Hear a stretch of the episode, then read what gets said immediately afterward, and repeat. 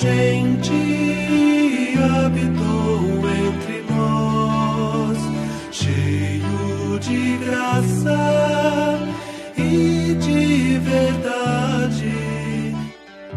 Você está ouvindo o podcast do Guilherme Kerr.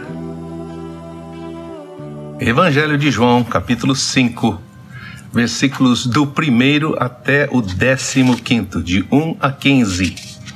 Jesus cura um paralítico. No último episódio, nós vimos Jesus curando o filho de um oficial do rei Herodes que ele curou à distância. Ele simplesmente falou: Olha, pode ir para casa, seu menino está curado.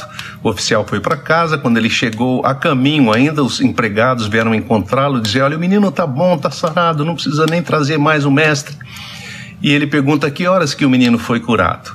E eles respondem e ele confere consigo mesmo que era exatamente na mesma hora que Jesus disse para ele: Vai para casa, seu filho já está curado.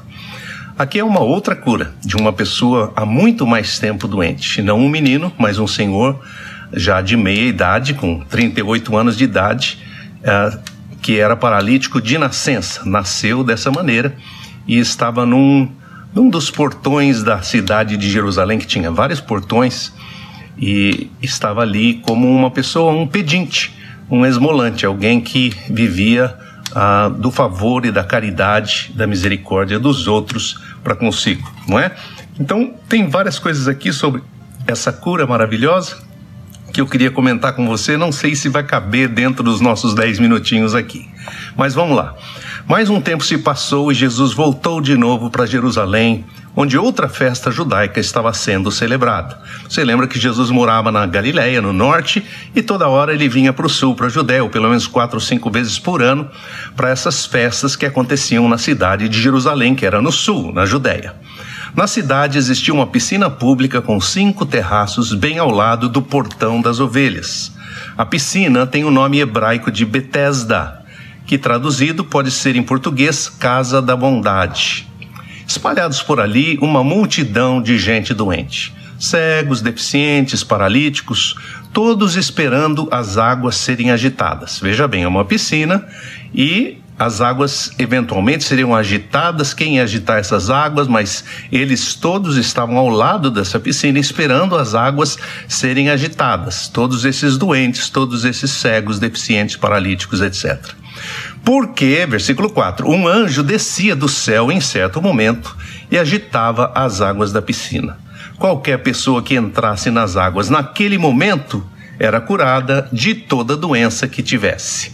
Então, a percepção era essa: quando as águas eram agitadas, que, segundo eles entendiam, um anjo descia do céu e agitava aquelas águas, porque, obviamente, elas se tornavam águas curadoras. Quem pulasse na piscina, naquele momento, era curado. Ali por perto havia um homem doente por 38 anos. Jesus viu esse homem deitado por lá e, sabendo que fazia muito tempo que estava neste estado, lhe perguntou: Você quer ser curado, amigo? O homem lhe respondeu: Senhor, eu não tenho ninguém que me ajude a entrar na piscina quando as águas são agitadas, e enquanto estou me arrastando, alguém acaba chegando primeiro. Então, o que o texto nos sugere, embora, não diga com toda clareza, é que apenas a primeira pessoa que chegasse à água era uma espécie de competição angelical. Você pulava na água agitada pelos anjos, mas só a pessoa que chegasse primeiro às águas era curada e as demais não. Então, ele já havia provavelmente, porque a situação dele, a doença dele não permitia a velocidade que ele precisava para chegar até as águas, para ser o primeiro a chegar e pular na piscina. E ele dizia assim que não havia ninguém que pudesse ajudá-lo. Agora, eu queria trabalhar com você aqui duas coisas. Primeiro, a questão da, da doença e da cura, né? A questão da cura na, na, na vida de Jesus é uma questão tão feijão com arroz, é tão dia a dia, que se a gente perder essa realidade, a gente não entende de fato o ministério de Jesus.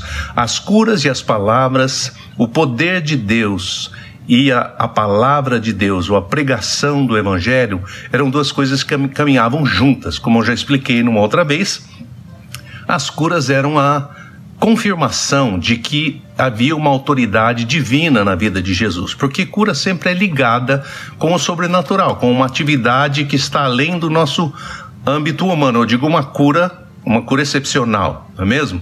Não uma cura com seus remédios, mas uma cura em que de repente, de uma hora para outra, pela palavra de alguém, pela oração de alguém, pelo toque de alguém, você é curado. Você sai de uma situação em que você está doente para uma situação de você estar são. Isso sempre nos, nos remete a alguma coisa que está além daqui do natural. Houve uma intervenção que está fora da, do nosso mundo aqui de causa e efeito natural. Vem do sobrenatural, vem de Deus. E isso acontecia constantemente no ministério de Jesus e confirmava que ele era quem ele dizia ser. E ele dizia sempre assim: eu, eu faço o que eu vejo meu pai fazendo. Então, o que Deus queria fazer, o que Deus quer fazer é trazer cura para nós. Daqui a pouquinho nós vamos ver no finzinho aqui uma outra questão sobre a cura, que é a questão do pecado e da doença. Mas a gente não chegou lá ainda, tá? Mas aqui. Uma coisa importante é você ver também a relação que existe entre a vontade humana e a cura. Porque Jesus pergunta para esse, esse moço que está paralítico há tantos anos, esse senhor, ah, você deseja, você quer ser curado, amigo, não é? A, a resposta óbvia para nós seria bom, claro que eu quero ser curado, não é uma pessoa doente, mas não é tão claro assim. Então, essa é uma pergunta importante, porque a nossa vontade tem muito a ver com a nossa cura e tem muito a ver com a nossa fé.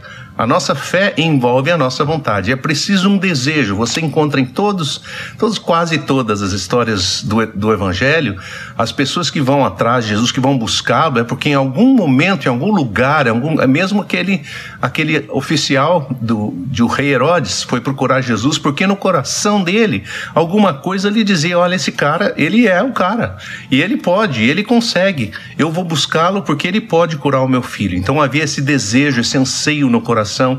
E isso é fundamental, porque muitas vezes, quando nós estamos numa situação ah, de limitação, de doença ou tudo mais, se não houver esperança no nosso coração, a, possibilidade maior é da gente continuar naquele estado. E o desejo de curar já é um pedaço da cura. Isso tem estudos psicológicos falando sobre isso, não estou falando só da minha cabeça. Mas isso é uma realidade. Jesus explora essa realidade aqui. Ele pergunta para o homem. Aí o homem não apenas diz que não que deseja ser curado, ele diz que sim. Ele não diz diretamente, mas diz: olha, eu quero, mas eu tento chegar lá, não consigo tal. Mas você percebe um espírito de vítima que ele carrega consigo, né? Claro, não só pela situação de ser deficiente, mas também pela situação de não ter pessoas que estivessem ali ao lado dele como amigos, né? Tem outros milagres em que você vê o, também uma pessoa paralítica, os amigos levando a, levando o cara que não consegue andar até a presença de Jesus trazendo o cara por cima, por um furo no teto, até chegar na frente de Jesus e pedir a cura, não é? Então Jesus lhe ofereceu uma alternativa. Faça isso então. Fique de pé agora mesmo. Pegue a sua esteira e comece a andar. Ele devia ter uma esteirinha na qual ele ficava sentado ali na beira do, do portão das ovelhas pedindo esmolas. E Jesus falou: então tá bom, então vamos fazer de uma maneira diferente. Em vez de ficar esperando um anjo aqui, levanta, pega a sua esteira e pode ir para casa, vai andando. Dito e feito, o homem foi curado imediatamente. Pegou a sua esteira e saiu andando dali. E era sábado. Os judeus começaram a questionar o homem que havia recebido aquela cura. Hoje é sábado do descanso e a lei judaica não permite que você ande por aí carregando sua esteira. Isso é considerado um trabalho. Bom, aí você vê de novo a interferência da religião. Então existe vários, vários momentos aqui nessa história. O momento de Jesus chegando até aquele lugar, vendo esse homem, na verdade, se dirigindo ao homem. Não é o homem que pede para ser curado, é Jesus que lhe oferece.